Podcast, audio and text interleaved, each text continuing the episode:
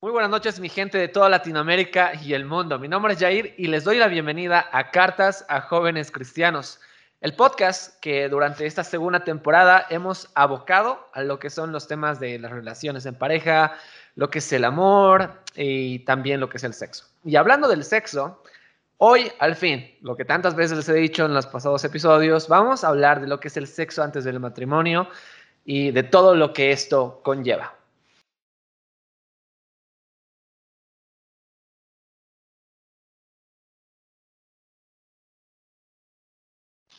El sexo antes del matrimonio, el sexo como tal, ¿por qué tendremos que hablar? Este es un tema que muchas veces, eh, bueno, se convierte en algún tipo de tabú en las iglesias, no lo hablan mucho o simplemente lo prohíben porque sí. Y eso ha hecho que la gente piense que esto es un tema totalmente tal vez más religioso que otra cosa, porque en nuestra cultura postmoderna, a ver, no, nadie va a estar como que ahí cuidándose, siendo virgen, etcétera, hasta el matrimonio, porque son pensamientos arcaicos, ¿no? Bueno, pues vamos a hablar de todo eso hoy.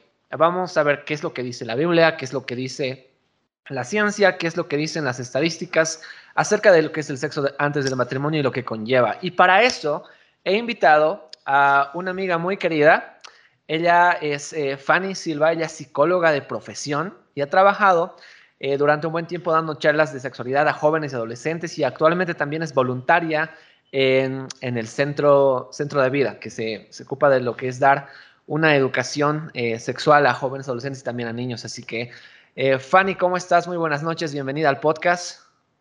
Hola, ¿cómo estás, Yair? Buenas noches, un gusto poder estar acá y poder participar del podcast junto con vos hoy.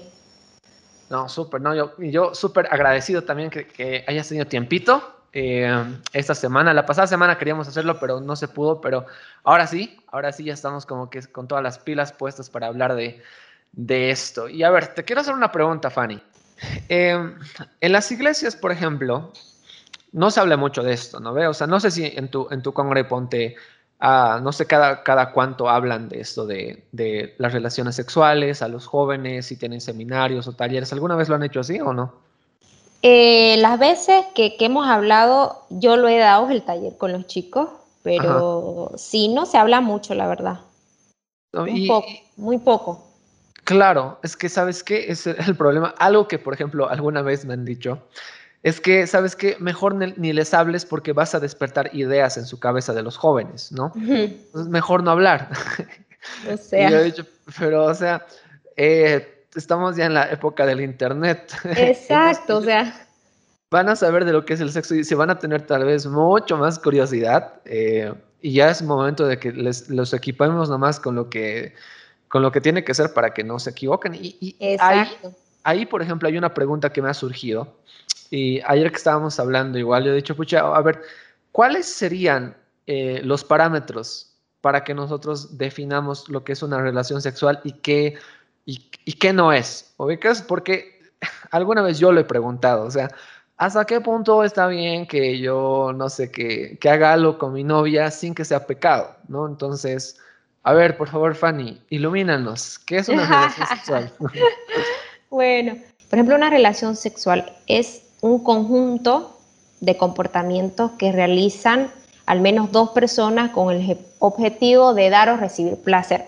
Entonces, la relación sexual incluye muchas prácticas, porque hay la previa al coito, ya voy a referirme qué es eso, ¿no? Entonces, y, de esas prácticas este, sexuales están las caricias, está este, el manoseo, en fin, voy a hablar un poquito más de eso eh, ahorita.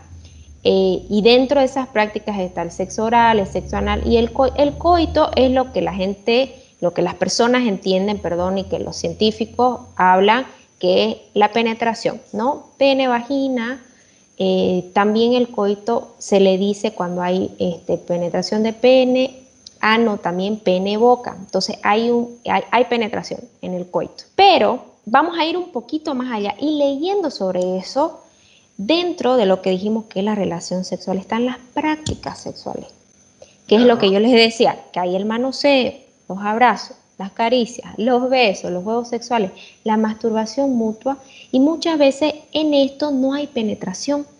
es esto lo que le dicen las prácticas que no son coitales. E, es lo que vos decías, ¿no? ¿Hasta dónde yo puedo llegar? ¿Hasta dónde sería lo correcto? ¿no? Entonces, ahí es un límite que uno tiene que ponerse. Y leyendo y yendo al concepto, sí, una relación sexual incluye prácticas sexuales y incluye penetración. Creo yo que las prácticas sexuales deberíamos eliminarlas, digamos, de nuestra relación de pareja porque sí ya involucraría voy a decirlo así como una previa a la relación sexual. Mm. Ahí de, los límites y todo eso que una pareja puede tener, creo que ellos deberían definir eso hasta dónde van a llegar, ¿no? Eh, eso es criterio personal, voy a decirlo así.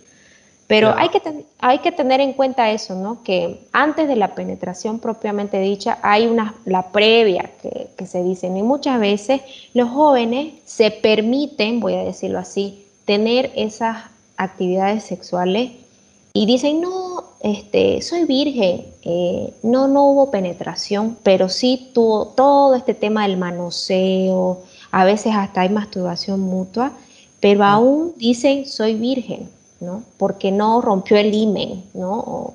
pero, ¿cuál? Claro, pero vamos, vamos un poquito más allá. ¿Cuál es el llamado de Dios para nosotros los jóvenes?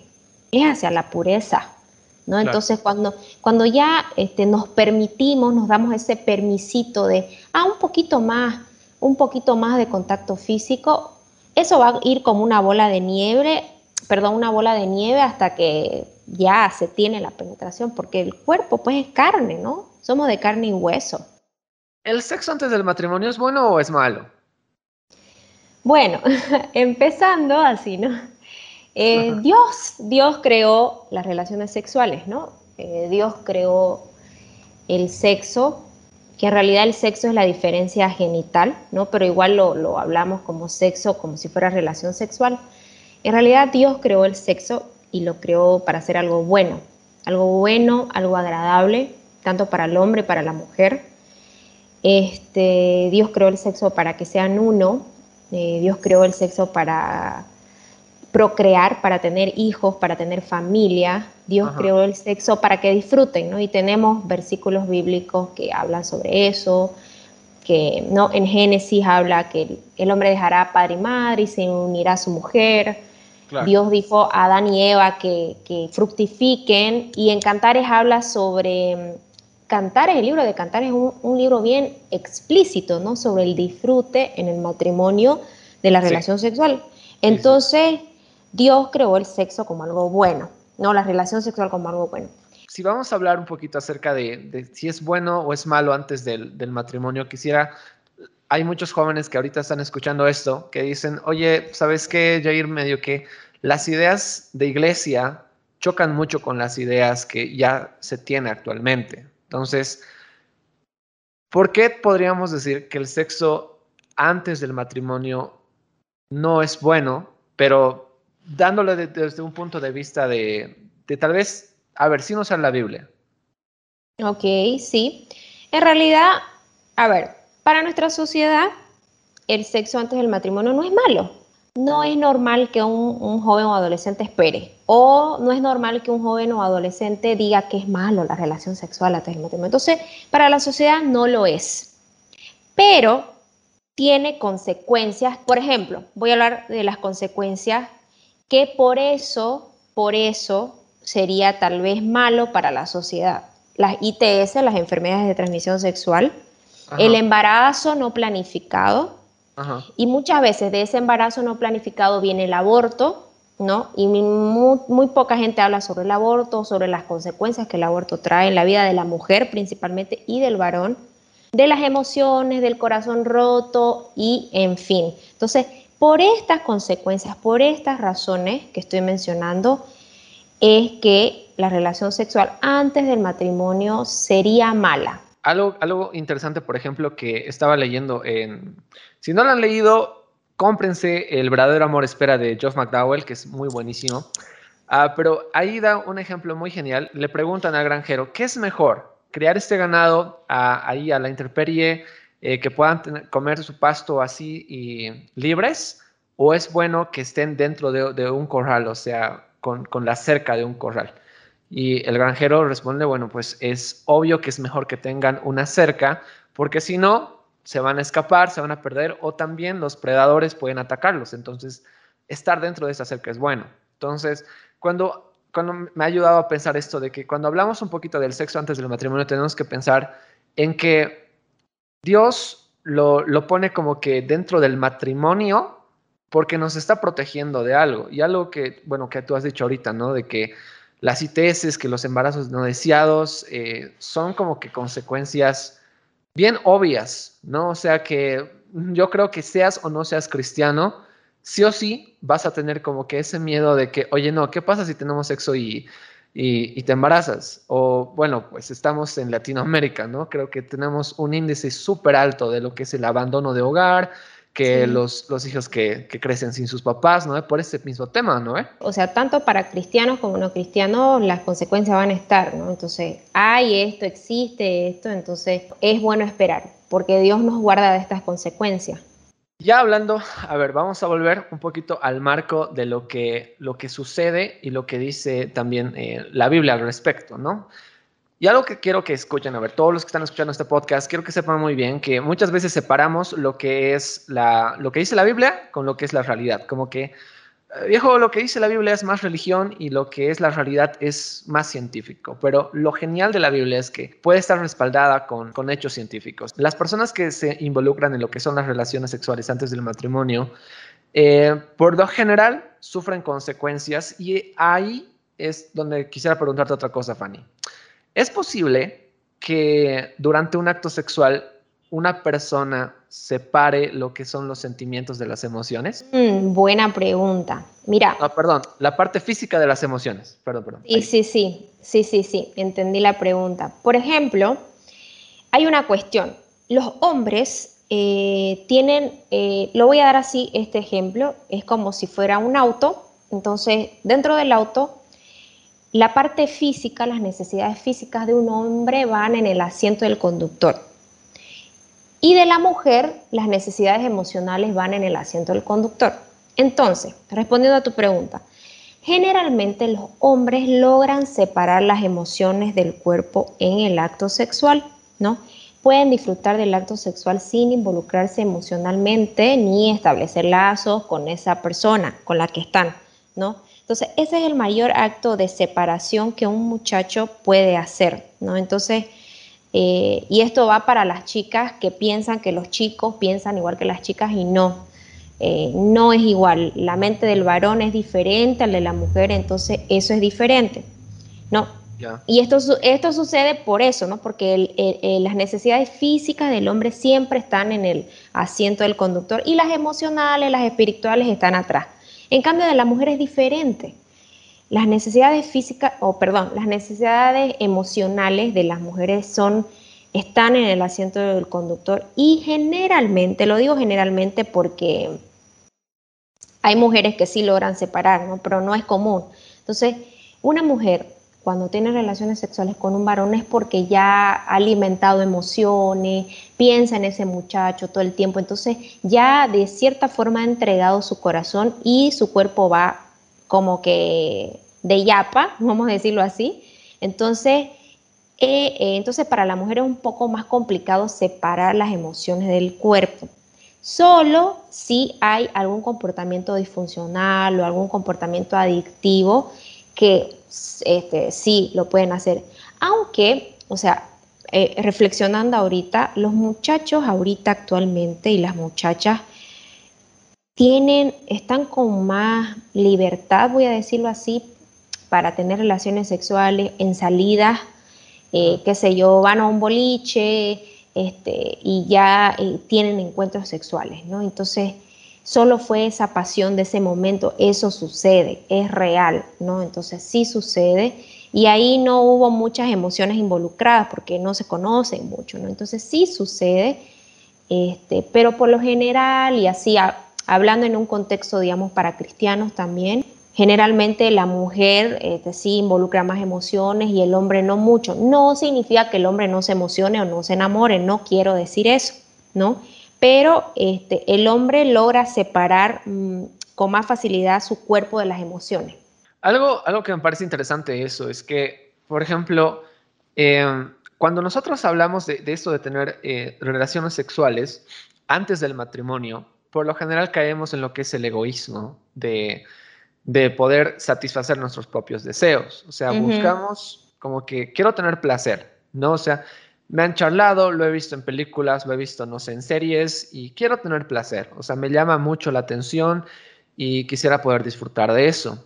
Pero cuando, cuando, cuando la Biblia habla acerca, por ejemplo, de, lo que es el amar al prójimo y todo eso, es, es bastante eh, interesante cómo es que nosotros podemos llegar a, que no nos importe los sentimientos de la otra persona. Simplemente estamos buscando como que satisfacer nuestros deseos y punto. O sea, seamos varones o mujeres, o sea, lo que queremos es pasar ese momento, o sea, disfrutarlo y ya. Pero como tú decías, o sea, tal vez mucho, para muchas mujeres es mucho más difícil separar la, parte emocional. Y si yo como varón voy a querer, o sea, aprovecharme tal vez de eso, o sea, la enamoro a la chica y todo eso, y tengo relaciones sexuales y después la dejo, o sea, le voy a hacer un mal y no voy a estar buscando tal vez eh, que, que esta persona, no sé, esté emocionalmente sana, ¿no? Y hay un testimonio muy grave, o sea, heavy, de una, de una chica que, bueno, de una mujer, ella era prostituta ya, y allá en, en Europa, y ella escribe una carta a todos sus clientes, a todas las personas con las que se había acostado alguna vez. Y es una carta tan desgarradora, la verdad. Así que te rompe el corazón, te juro. O sea, la, lees, yo, yo empecé a llorar y he dicho, qué grave realmente esto, porque eh, podemos llegar a reducir a una persona al grado animal, ¿no? Que simplemente es como que solo me sirves para, para poder satisfacer mis, mis apetitos y, y punto. Pero el sexo, Dios no lo crea solamente para que lo disfrutemos como animales, ¿no? Porque creo yo que hay algo mucho más profundo que sucede cuando tenemos relaciones sexuales con una persona. ¿Vos qué dices? Exacto. Ah, o sea, hay el versículo que dice, y se unirán y serán una sola carne. Es decir, en el acto sexual vos te volvés una sola carne con esa otra persona. Involucrando emociones o no, te volvés una sola carne. Hay, una, unión de, lo que es, eh, McDowell dice, es, estás uniendo cuerpo, estás uniendo tus sentimientos, tu alma y tu espíritu con esa persona. Y por eso es que muchas veces uno dice, pucha, no la puedo olvidar, no puedo olvidarme de, de ella igual, o sea, me siento muy unida a esta persona y cuando termina la relación, o sea, les rompe el corazón. Y hay problemas después de confianza igual, porque ya no, ya no puedes tener esa misma confianza con otra pareja porque simplemente, o sea, tu relación con la otra persona sigue ahí vigente en tu cabeza y en tu corazón porque precisamente no, no se trata solamente de, de acostarte ya, ¿no? Si es, estás involucrando otras cosas. Exacto. Entonces, por ejemplo, cuando hay una pareja de jóvenes que están juntos, se quieren y todo lo demás, pero no funcionó y se separan, va a haber dolor y todo lo que quieras, pero una pareja que están juntos, tienen relaciones sexuales y se separan, la ruptura es mucho más dolorosa. Es lo que tú mencionabas es porque te uniste con esa persona, no fuiste una sola carne con esa persona. Entonces, el dolor emocional eh, es mucho más fuerte, ¿no? Porque hay una separación, hay una ruptura. Al momento de poder hablar, por ejemplo, con, nuestra pareja o con la persona que, con la que estamos saliendo y, todo eso,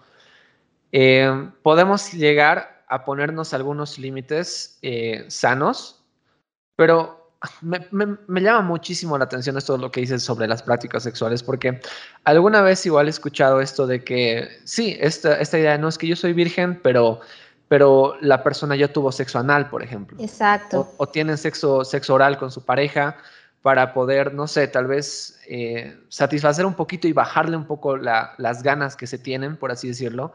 Y, ya, y piensan solamente como que, ah, no, como no ha habido una penetración de, pene-vagina, como decías, como en, el coito, entonces yo soy todavía eh, virgen y, ya bien, pero eso es como que jugar con la línea, ¿no? Porque en la, en la Biblia no, no habla de, de, lo que, así abiertamente, de lo que es la masturbación y menos de lo que es eh, el sexo anal y ese tipo de cosas, ¿no? O sea, simplemente los toma, lo toma, por ejemplo, en Corintios como, como que son las prácticas eh, ¿cuál es la palabra que utiliza Pablo? Inmoralidad sexual. Sí, las prácticas inmorales de la sociedad ahí, ¿no? Entonces, eh, que involucraban un, millón de cosas, ¿no? Las orgías y demás cosas que también sucedían en, esa cultura, ¿no?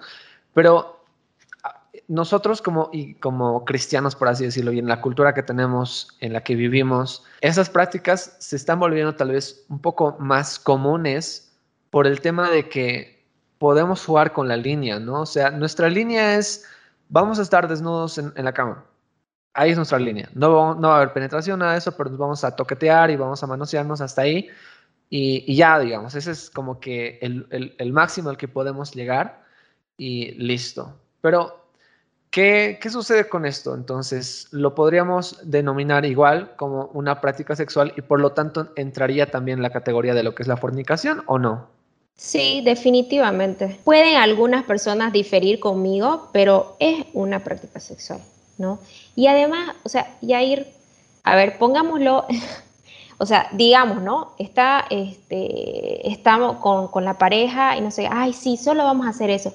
Pero vos crees que en el momento ahí que se calienta la cosa, no, pues no van a aguantar, ir Va a haber la penetración, o sea, así de claro, jugar con la línea, entonces no, pues, o sea, se calienta la cosa y ya va a haber la penetración, ¿me entiendes? Entonces, por más que, por ejemplo, a veces sucede, eh, he escuchado testimonios que, ah, solo hubo un manoseo, no sé qué, y se detuvieron, ¿no?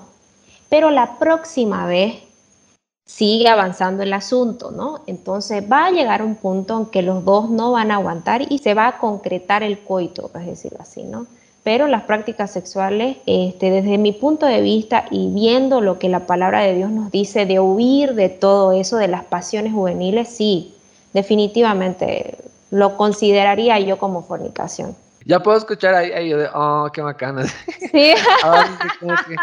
ya, pero es oh. que el, el, el, tema, el tema es que uh, nosotros podemos, uh, muchas veces decimos, ok, ¿hasta qué punto es? O sea, ¿qué es y qué no es? Pero tenemos que empezar a ver lo que es la, nuestra sexualidad como algo con, lo que tal vez no, no podemos y no debemos jugar para evitarnos problemas y heridas, ¿no? O sea, hemos hablado un poquito de que nos amarramos, por así decirlo, emocionalmente cuando tenemos relaciones sexuales y al mismo tiempo sucede algo muy interesante porque, ah, por ejemplo, hay un testimonio de una chica que en el libro de, del verdadero amor espera igual, que habla de que después de, tener tal vez mucho, o sea, muchos manoseos y muchas prácticas así con su novio, eh, ella como que ya se sentía menos digna, por así decirlo, como mujer y no, mm. no se veía como que como aquella princesa, por así decirlo, que ella pensaba que era delante de Dios.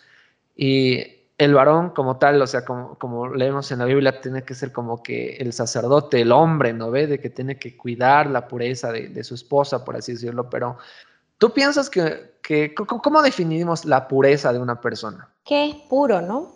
Eh, así, en, términos sencillos, pureza viene de limpio, de, claro. Cuando hablamos, por ejemplo, vemos una, eh, una agua pura o cuando tomamos agua, ¿no? Eh, está limpio, está puro, está transparente. Entonces, la pureza yo la asocio así, ¿no? Y, la explico de esta forma. Entonces, pureza va ligado a limpieza, a estar limpio. Y, siempre vemos versículos en la palabra que hablan sobre Dios nos ha llamado a, la santificación, que es separado, es limpio, ¿no? Pureza. Entonces, y la pureza es bien amplia, ¿no? Y ahí va desde nuestros pensamientos. Eh, ahorita me acuerdo del pasaje que Jesús decía sobre el adulterio ¿no? Eh, él decía, ¿no? En la ley antes el adulterio era estar carnalmente con una persona que no es tu esposo, pero ahora yo les digo, ni piensen, ¿no? En, la mujer de tu prójimo. Entonces Jesús ya, él puso otro estándar, ya el tema del pensamiento, que alimentamos, ¿no? Nuestros pensamientos con la persona que por ahí nos está empezando a gustar, ¿qué alimentamos, ¿no? Entonces, por todo empieza en el pensamiento y después se va al tema corporal o físico. Por ejemplo, no sé si, no sé si has escuchado el episodio que he sacado sobre la pornografía y si no, si no lo han escuchado, igual lo que están, los que están escuchando el podcast, eh, cuando hice esto de, de, hablemos de la pornografía y todo esto, pude leer así te prometo, una, una lista increíble de testimonios de gente que, que simplemente tal vez tenían relaciones normales, o sea, con, con su pareja, con sus amigos, todo eso, y cómo es que su cabeza se ha ido trastornando de a poquito con lo que es mm. eh, meterse más y más imágenes pornográficas y todo eso, ¿no? Y, y eso aumenta lo que es lo que se llama la, la presión sexual que nosotros vivimos actualmente, porque eh, en Facebook, en Instagram, en cualquier lado, en las, redes sociales siempre hay imágenes, por así decirlo, súper sugestivas, ¿no? Y, y eh, es un problema, o sea, es un problema súper heavy porque estamos bien presionados a como que a poder excitarnos, por así decirlo, muy fácilmente, y más los varones. Exacto, porque los varones son más visuales, sí. Y, estamos como que con, esa presión durante eh, no solamente nuestra etapa de adolescentes, que estamos más hormonales, ¿no? Porque ya cuando somos jóvenes, jóvenes adultos, igual vivimos esta misma presión. Y la cosa es cómo podemos lidiar con esta presión. Totalmente, ahorita es como que estamos súper bombardeados con todo esto este, visualmente, para los hombres debe ser bien complicado. Eh, no digo que las mujeres no, pero los, varones en ese tema de, ver es bien, bien complicado mantener tu pureza mental. Algo, que estábamos hablando ayer igual era de poner filtros, ¿no? Filtros de, de, lo que nosotros estamos consumiendo y no, tanto como individuos, también como, como, como pareja, ¿no? Porque hay, hay series y algo que no sé si has visto ya, pero no sé si hace unas dos, dos, semanas creo que se ha estrenado una nueva temporada de una serie que se llama Elite. Sí, eh, española. Sí, sí, sí, no ves, sí creo que es española. O sea, la verdad no la he visto, o sea, ni siquiera por hacerme al santo, ¿no? Que no, no veo esas cosas, así, no, la verdad ni siquiera me llama la atención. Pero sí he visto los memes, ¿ya? Y algo que me, ha hecho reír harto era que eh, cómo Elite muestra a los, a los adolescentes a los jóvenes en el colegio, ¿no? Y ahí así los tipos ahí encuerados, teniendo sexo y todo eso. Y, y cómo, cómo, somos en realidad, ¿no? Y ahí un changuito ahí tratando de, de, bailar y lo que sea. Pero em, lo que me, llama mucho la atención es que la, la, sociedad como tal y el contenido audiovisual que tenemos actualmente es bastante sugestivo y muy ya como que abiertamente que tiene que tener sexo si no, no vende, digamos. Y es puro temas tal vez eh, que despiertan mucho la curiosidad muy rápido. Y si tú ves eso con tu pareja, o sea, si tú ves eh, contenido así que tiene como que muchas escenas de sexo y todo eso cuando son eh, jóvenes, o sea, sí o sí te va a tentar como que, a ver, trataremos, ¿no? O sea, porque en la serie no, no, se, no se embarazan nunca, a menos que lo diga el guion, ¿no ve?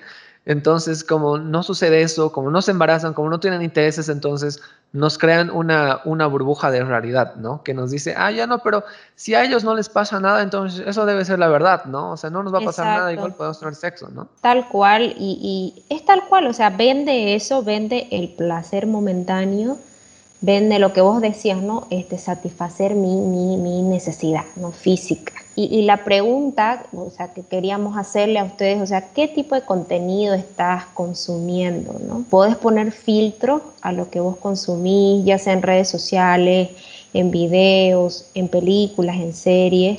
¿Y por qué hacemos este tipo de preguntas? ¿Por qué les pregunto esto? Porque lo que llenamos nuestra mente eso tiende a salir en tus acciones, ¿no? Principalmente cuando estás con alguien que te gusta y era el ejemplo que vos dabas, ¿no? Imagínate, estoy yo, un ejemplo, no estoy con mi novio, estamos viendo una película y, hay escena de sexo y todo eso. ¿Seguimos viendo esa escena o la cambiamos? O sea, ¿qué tipo de principios yo tengo con relación a eso? Y si logro ser selectivo o me engancho en la película, en la serie y no me importa y consumo todo, ¿no? No le pongo filtro a nada. Entonces, si uno no aprende a poner filtro en lo que consume, en lo que ve, realmente empezás a llenar tu mente con tanta cosa, tanta basura, que eso va a salir, de alguna o de otra forma va a salir. Y, otra forma que también eh, tenemos que lidiar tal vez con esta presión es también ver con, con qué tipo de personas nos estamos juntando, ¿no? Sí. Ah, por ejemplo, eh, en, uno, en el capítulo 12, si no me equivoco, del verdadero amor espera, George McDowell habla sobre lo que es la excusa de la presión eh, social. Y uno dice, no, pero es que, ponele, cuando, cuando estás en, en, tus últimos años de colegio, bueno, ahora tal vez menos todavía, o cuando ya estás en la universidad, hay como que esta pregunta, ¿no? Che, ¿ya has tenido sexo? ¿Eres virgen? ¿No eres virgen? O sea, ¿qué ha pasado? ¿Tienes chico? ¿Tienes chica? Entonces, ¿cómo es? ¿Ya, ya lo han hecho? ¿No lo han hecho? Y es un tema súper recurrente de conversación porque despierta tal vez el morbo y es algo que es común, ¿no? Porque estamos en una sociedad súper pornográfica ya, por lo que hablamos del Internet, pero ¿con qué tipo de, amistades nos juntamos? También juega mucho e, ese rol porque si nos juntamos con personas que nos van a estar hablando mucho del sexo y de que tienen, tienen, se van de fiesta y tienen sexo con una y con, con otra persona, obviamente nos va a tentar eso también a nosotros a poder tenerlo. Y, tenemos que también saber escoger, ¿no? Con qué tipo de, personas vamos a estar frecuentando para ver a qué nos están llevando. Sí, definitivamente, tal cual lo que vos decís, porque, eh, y más aún en la adolescencia, que los amigos son así, este, tomamos súper en cuenta lo que nos dicen los amigos, este, es muy importante la opinión de nuestros amigos, principalmente en la adolescencia. Este, entonces sí, escoger bien a mis amigos es saludable, ¿no? Eh, más aún si son un chico cristiano, si sos una chica cristiana que está siguiendo a Dios y que quiere hacer las cosas bien, eh, realmente estar, por ejemplo, con amigos que todo el tiempo hablan de sexo o tus amigas, ¿no? Que te dicen, y ya, ya, ya estuviste con tu chico, qué sé yo, digamos, ¿no? Eso te va a presionar bastante y vas a terminar cediendo tus valores, ¿no? O vas a, ah, está bien, no pasa nada, digamos, ¿no? La cuestión es buscar amigos o relacionarme con amigos que sí tengan mis mismos valores, ¿no? Mis mismos principios. Hasta dentro de la iglesia, ¿no? Escoger bien, porque a veces dentro de la iglesia también por ahí tus amigos, no pasa nada si tenés prácticas sexuales, digamos, ¿no? ah, no pasa nada si mientras no hay penetración, no hay, no hay fornicación, ¿no? Puede ser que la gente piense así. Mm, sí, exactamente. Y, bueno, eso es, esa es la presión que tal vez podemos tener cuando, la presión normal, la, la que tenemos de la sociedad, de nuestros amigos y del entorno en el que vamos creciendo que nos está diciendo todo el tiempo tal vez, che, ten sexo, ten sexo, ten sexo. Y, y lo peor es cuando cuando uno está solo, cuando no tiene pareja, o sea, ya, hasta cierto punto lo lidia, digamos. O sea, hay testimonios de que, ¿sabes qué? Para mí, eso de, de, la tentación sexual no era absolutamente nada, pero cuando ya empecé a salir con alguien, uff, digamos, porque ya como que ya comienzas a a, tener tal vez un deseo más fuerte por la otra persona y, por besarla y por tocarla, y etcétera, ¿no? Y me, has, pasado aquí un, cuadrito muy genial que, quisiera que lo puedas eh, desglosar para los que nos están escuchando, de qué sucede cuando, cuando ya estamos con una pareja y tenemos también esta presión, una de, una de las dos personas presiona a la otra tal vez para tener sexo. Por ejemplo, si estás eh, conociendo a alguien, qué sé yo, o ya estás en pareja y la otra persona como que empieza a presionar, ¿no? De alguna o de otra forma. Muchas veces no lo dice verbalmente, pero físicamente vos ves que está imponiendo, ¿no? Eh, vos tenés que hablar con esa persona, ¿no? Y es re importante. Esto hasta se puede hacer en la amistad, diría yo, ¿no? Cuando estás conociendo a alguien y todo, ¿qué, ¿cuáles son los límites, ¿no? Físicos, que vos pensás que está bien, para una pareja, qué sé yo, ¿no? Entonces pueden charlar de eso. Y si, por ejemplo, estás en pareja o la, la otra persona te empieza a presionar, puedes decir no, ¿no? Con confianza. ¿Y por qué con confianza? Porque de nada sirve que tú no sea un no, no, pues oye, moderate, no me digas eso, digamos, ¿no? Es como, mm, tiene que ser un no este, que se crea, ¿no? un, no seco. y no necesitas ser agresivo también, ¿no? Mostrarte de forma tonta, ¿no? Cambiar la presión también, ¿no? Eh, pasar la pelota hacia la cancha de ellos. Por ejemplo, si la persona te dice, ah, eso lo va a hacer una vez, quiero demostrarte mi amor, qué sé yo, ¿no? Vos puedes responderle, podemos ver otras formas de mostrar nuestro amor, ¿no? Ofrecer otra actividad, ¿no? Por ejemplo, les doy un ejemplo, ah, qué sé yo, ¿qué estás haciendo? Voy a ir a tu casa a visitarte. Y vos sabés que estás en tu casa solo o sola. Eh, creo que no es buena idea, digamos, ¿no? Que venga a visitarte vos estando solo o sola en tu casa, ¿no? Entonces uno ya tiene que prever cosas, ¿no? No significa que va a pasar algo, pero podría. Uno puede como que escapar, como dice la Biblia, o huir ¿no? de la tentación. ¿no? Pero generalmente cuando vos estás saliendo con alguien o estás con una persona que no tiene el principio de esperar, va a seguir presionando, presionando, presionando y presionando.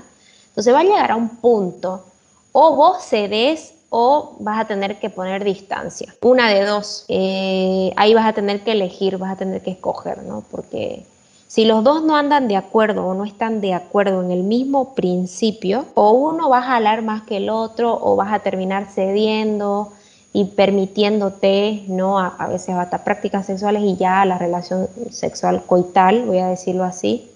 O te vas a mantener firme y vas a poner distancia. Porque digo algo, cuando una persona te presiona demasiado y no estás respetando tu decisión, o sea, tenés que poner ahí es bombillo amarillo, o sea, bombillo rojo, perdón, es como, esa persona realmente te ama, esa persona realmente te respeta, esa persona realmente, eh, ¿me entiendes, no? Quiere, quiere esperarte, no, o sea, ella está ansiosa por satisfacer sus necesidades físicas y no le importa presionarte. Entonces, y lo voy a decir así muy crudo, pero es la realidad. Ahorita es como que está, creo, a la par, porque las chicas igual andan presionando bastante a los chicos, ¿no? Entonces, ahora no es solo los chicos que presionan a las chicas, hay chicas también que presionan a los chicos. Y si el chico no cede, le dice, ay, ¿acaso sos, voy a decirlo así, sos gay, ¿cómo pues no vas a querer estar conmigo? ¿No? Entonces, lo, pero es verdad, dicen eso, lo he escuchado. Feo, ¿no? Vivimos en una sociedad de, mujeres que, abusan de nosotros. Ya. Ah, ay, qué exagerado. Pero, oye, o, sea, por eso yo lo dije, estamos ahorita como a la par, porque no solo los chicos están presionando a las chicas, las chicas también. No, es, es, es complicado lidiar con esta presión, eh, la verdad, y no, no, no es sencillo. Eh, tal vez el último punto tal vez sería simplemente ya decirle, sabes que, lo siento, si estás pasando por una relación en la cual uno de los dos te está presionando para tener eso, yo creo que lo mejor que, me gusta de este cuadrito es cambiar la presión hacia ellos, decirles, ok, eh, ¿me amas? Sí, entonces espérame. Y no, pero es que no, no, no, no me puedes esperar. Entonces, siguiente, por favor, porque Aquí eh, no, no, no, no es que, digamos, conmigo es, es o todo o nada, tal vez, ¿no? O sea, es claro. o me esperas o, o, puedes seguir con tu camino, porque ahí es cuando uno ya tiene como que una, una identidad tal vez más firme, ¿no? De decir, Exacto. no, no, no, no necesito tal vez tener una pareja como para estar totalmente bien y no necesito como que estar así sucumbiendo tal vez ante la presión de una persona, porque ahí ya uno va desarrollando sus valores. Y eso es una de las cosas que tal vez me llama mucho la atención de que debido a que tenemos esta precocidad por tener sexo, muchas veces estamos dándole una plataforma increíble a lo que es los divorcios que van a venir eh, por, por el tema de que no, uno no aprende a madurar y piensa que el amor es sexo. El matrimonio se tiene que basar en que no, tenemos relaciones sexuales y punto. Y como no hemos aprendido a madurar el tema de esperar y el tema de poder eh, crear una buena relación de amistad y todo eso, las, las relaciones en pareja se van denigrando increíblemente, ¿no? Y es, es uno de los puntos tal vez que muchas veces nosotros podemos subestimar. No decimos, no, solamente es tener sexo, no, pero es que estás poniendo las bases de lo que va a ser tu futuro después. Y si uno no aprende a decir que no a tiempo y a madurar antes de tener relaciones sexuales, vas a empezar a vivir cosas. Ponele que tienes 15, 17, 18, 19, 20 años y todavía eres muy inmaduro y muy tal vez inocente en varias cosas y empiezas a tener relaciones sexuales, es obvio que después vas a tener problemas en tus relaciones en pareja y es muy probable, como, como también lo dice McDowell en su libro, van a haber problemas que van a terminar con tus relaciones aún después de casarte porque no has aprendido lo que es tener una buena plataforma antes de tener sexo, ¿no? Exacto, totalmente. Y ahorita con el tema, por ejemplo, del concubinato, ¿no? Muy común en nuestra cultura, muy común, ¿no? Entonces, es como los jovencitos se quieren, se enamoran así súper rápido, ya empiezan a tener relaciones y, ah, vivamos juntos, ¿no? Entonces, eh, una cosa como una bola de nieve, ¿no? Y esa relación no funciona y todo eso, ¿no? Y la, la verdad, estadísticamente, eh, la mayoría de las violencias intrafamiliar son parejas de concubinato, si te das cuenta. Entonces, estadísticamente, sí, definitivamente. Y lo vemos en las noticias todo el tiempo. Es como que sí, o sea, nos gustamos ya, viviremos juntos, tendremos sexo y, ya, digamos, pero lo tomamos tan a la ligera. Y una, en, una, en un ejemplo que leí una vez era que no sé por qué los cristianos se toman tan en serio esto de tener sexo y, y todo esto, ¿no? Pero es que no se trata solamente de la relación sexual del momento, ¿no ve? Se trata de muchas más cosas. Porque la relación sexual, ¿cuánto dura? Ponele, eh, ya, ponele 15 minutos, ¿ya? Así, exagerando. Y después, ¿qué, qué queda después de eso? ¿Qué, ¿Qué tipo de relación vas construyendo con tu pareja? cómo se van llevando, o sea, qué pasa cuando el sexo queda fuera de la mesa, por así decirlo. Por ejemplo, tienen sexo, se embaraza ella, dejan de tener relaciones sexuales y el amor se va al piso. ¿Por qué? Porque su, porque su relación de pareja estaba basada en netamente la pasión sexual. Y como ya no hay eso, entonces, no, pues se dieron cuenta que ni se caen bien entonces ya no quiero verte. Por eso nos tomamos tal vez, y por eso Dios tal vez se toma tan en serio y nos quiere cuidar tanto con este tema de no tengas relaciones sexuales fuera del matrimonio. ¿Por qué? Porque es mucho más complejo de lo que te imaginas. No solamente es tener coito y ya, hay mucho más detrás y te vas formando como persona, tus emociones se van formando, tu, tu identidad, tu confianza, N cosas, ¿no? Que van formándose eh, aparte de simplemente la relación sexual. Involucra mucho, ¿no? No es solo, no solo es el acto en sí, ¿no? Exacto. Ahora vamos a ver a, un punto que, que, estábamos hablando igual ayer, porque es muy triste, pero sí sucede mucho en las iglesias, de que hay muchas parejas que ya han tenido relaciones sexuales y que están tratando de, no sé, o bien de terminar esa relación y, y restaurar su vida, o simplemente mientras todavía están de novios y de pareja, quieren como que ya, ¿sabes qué? Ya lo hicimos, ni modo, caímos en la tentación y ya está, pero ya no queremos hacerlo. Entonces, ¿qué, ¿qué, les podemos decir a esas personas que están como que en un proceso de quiero restaurar mi vida? Ese es un, un buen punto y es también muy común, la verdad, en nuestras iglesias, el tema de que los jóvenes este, caen en, este pecado. La mayoría de los jóvenes, o sea, que, que, tienen relaciones sexuales antes, no continúan la relación, la mayoría.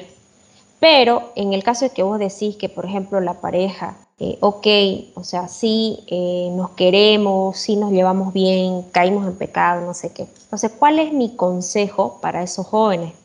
Primero, claro está que confiesen ese pecado a Dios, ¿no? Primero a Dios, eh, luego, sí eh, pueden hablar con sus líderes ¿no? de su iglesia. Si ambos están en la iglesia, o qué sé yo, si ambos están en ministerio, eh, sí es importante rendir cuentas, ¿no? hablar con sus líderes de esto, tener un consejero, una consejera para poder hablar de esto, para que ellos les ayuden ¿no?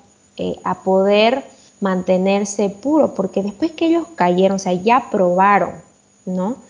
Entonces les va a ser mucho más difícil aguantarse, voy a decirlo así, ¿no? Entonces realmente van a tener que tener mucho más autocontrol, eh, evitar, evitar estimularse ¿no? sexualmente, tener así como reglas o parámetros, ¿no? Eh, qué sé yo, voy a darle un ejemplo, qué sé yo, eh, esta pareja de jóvenes, el ejemplo que di antes, ¿no? Ah, ¿qué estás haciendo? Estoy en mi casa. y él viene, y se ponen a ver una película y los papás están, este, qué sé yo, trabajando, no están en casa y, empiezan a besarse y ya sucede la relación sexual. Y ay, se arrepintieron y no sé qué, qué hicimos y todo, toda la cuestión, ¿no? Entonces, ¿qué ellos pueden hacer para evitar que se vuelva a dar esa situación? O sea, ya no vamos a frecuentar lugares donde estemos solos, vamos a andar en compañía con otras personas, con el grupo de jóvenes. Si queremos charlar, vamos a estar en un restaurante, en un lugar público. Entonces, tener estrategia, ¿no? Estrategia que les ayuden a guardarse. Y eh, rendir cuentas.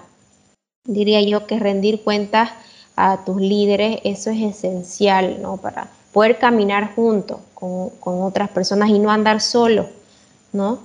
Porque, por ejemplo, a esa pareja, les digo, digamos, se, va a ser mucho más difícil si ellos eh, guardan el secreto, no dicen nada y quieren caminar así juntos. O sea, va a ser difícil, además que no, no lo aconsejaría, ¿no? Porque sí es bíblico el confesar nuestros pecados los unos a los otros y buscar eh, hermanos y líderes que nos puedan ayudar en, esa en ese caminar, ¿no? Entonces, ese sería mi consejo. No, buenísimo, buenísimo. La verdad, sí, es, es, es complicado lidiar con la culpa, con cuando ya, ya lo hiciste, ya, ya la fregaste, porque uno muchas veces como que se siente como que basura, que ya no, que ya no vale, que mi relación se ha ido al, al, tacho porque ya lo hicimos y tal vez Dios ni siquiera me va a perdonar. O sea, hay que entender que mm. tal vez la virginidad como tal, ¿no? O sea, que el imen restaurado tal vez no va a suceder, que ya, ya fue, ya tuviste tu primera vez, pero al mismo tiempo tenemos que entender que, Dios es un Dios de gracia, que restaura las vidas de verdad. Y la mayor, tal vez, como alguna vez lo, lo, he escuchado y lo he leído, es que el, mayor órgano sexual del hombre, de, perdón, de, sí, del hombre y mujer, es el cerebro. Entonces, lo que Dios hace es que restaura nuestra mente para que nosotros podamos tener otra vez una inocencia al momento de tener relaciones sexuales y nos evitamos seguir hundiéndonos, ¿no? Entonces, si tú ya has tenido relaciones sexuales, si tú ya has pasado por esto, pero ya quieres como que hacer las cosas bien a la manera de Dios, entonces ten la plena confianza de poder hablar con Él, ora, habla con Dios, eh, como decía Fanny, ¿no? Rendí cuentas a alguna persona, sea algún líder de tu iglesia, un pastor, hablarle de esto, contarle que ore contigo, que te apoye y y vas a ver que, Dios va a poder restaurar eh, tu mente y tu corazón para que la próxima vez, cuando ya te cases y tengas relaciones sexuales, no tengas tal vez este, este trauma, la culpa o simplemente no puedas disfrutarlo a plenitud con, tu pareja, ¿no? La Biblia dice en 1 Corintios 10, 13 algo muy bonito. Dice, ustedes no han sufrido ninguna tentación que no sea común al género humano, pero Dios es fiel y no permitirá que ustedes sean tentados más allá de lo que puedan aguantar. Más bien, cuando llegue la tentación, Él les dará también una salida a fin de que puedan resistir. En esta lucha, por así decirlo, en, esta batalla que tenemos con, tener relaciones sexuales antes del matrimonio, no estamos solos. ¿ok? No estás solo, no estás sola. Tienes al mejor ayudador, tienes a Dios de tu lado y Él te va a acompañar y te va a ayudar para que tú puedas eh, resistir pero no solamente porque, ah, no, es que me tengo que aguantar porque tengo que, eh, no sé, guardar un buen testimonio para que la gente no me juzgue, sino porque tenemos que entender que el sexo es un regalo de Dios y que vale la pena realmente esperar el tiempo para poder tener ese regalo. Así que es un premio realmente y vas a ver que tu madurez, que tu carácter, que tu paciencia se va a fortalecer increíblemente si tú aprendes y te, y te pones en el plan de Dios, ayúdame a esperar al tiempo correcto en el cual yo voy a poder disfrutar de una relación sexual con una pareja con la cual yo tenga la plataforma del matrimonio la plataforma en la cual, ok, me amo, la amo, realmente quiero tener una familia con esta persona y si tenemos un hijo no hay problema alguno, va a crecer en un hogar sano, eh, esta persona va a estar conmigo en las buenas y en las malas, no se trata solamente de que me ama porque, porque quiere mi cuerpo, sino que ama mi alma. Entonces, ese tipo de bendiciones, tú las vas a tener si tú realmente dices, Señor, ayúdame a esperar al tiempo correcto, ayúdame a poder soportar las tentaciones, aguantar y poder eh, aplicar las estrategias para que no caigamos en, ese tipo de tentación. Así que eh, espero que les haya servido todo esto. Realmente gracias Fanny por, tu tiempo, por acompañarnos en este episodio. Sí, buenísimo. Este, gracias más una vez, Yair, por la invitación y por este tiempo de poder compartir esto con los jóvenes que nos están escuchando. Así que gracias por escucharnos y espero que les haya servido y sea de gran bendición para ustedes todo lo que hemos charlado hoy. Yo sé que sí, de verdad. Gracias, gracias a ti y nada, nos, nos escuchamos en una semana, que Dios les bendiga.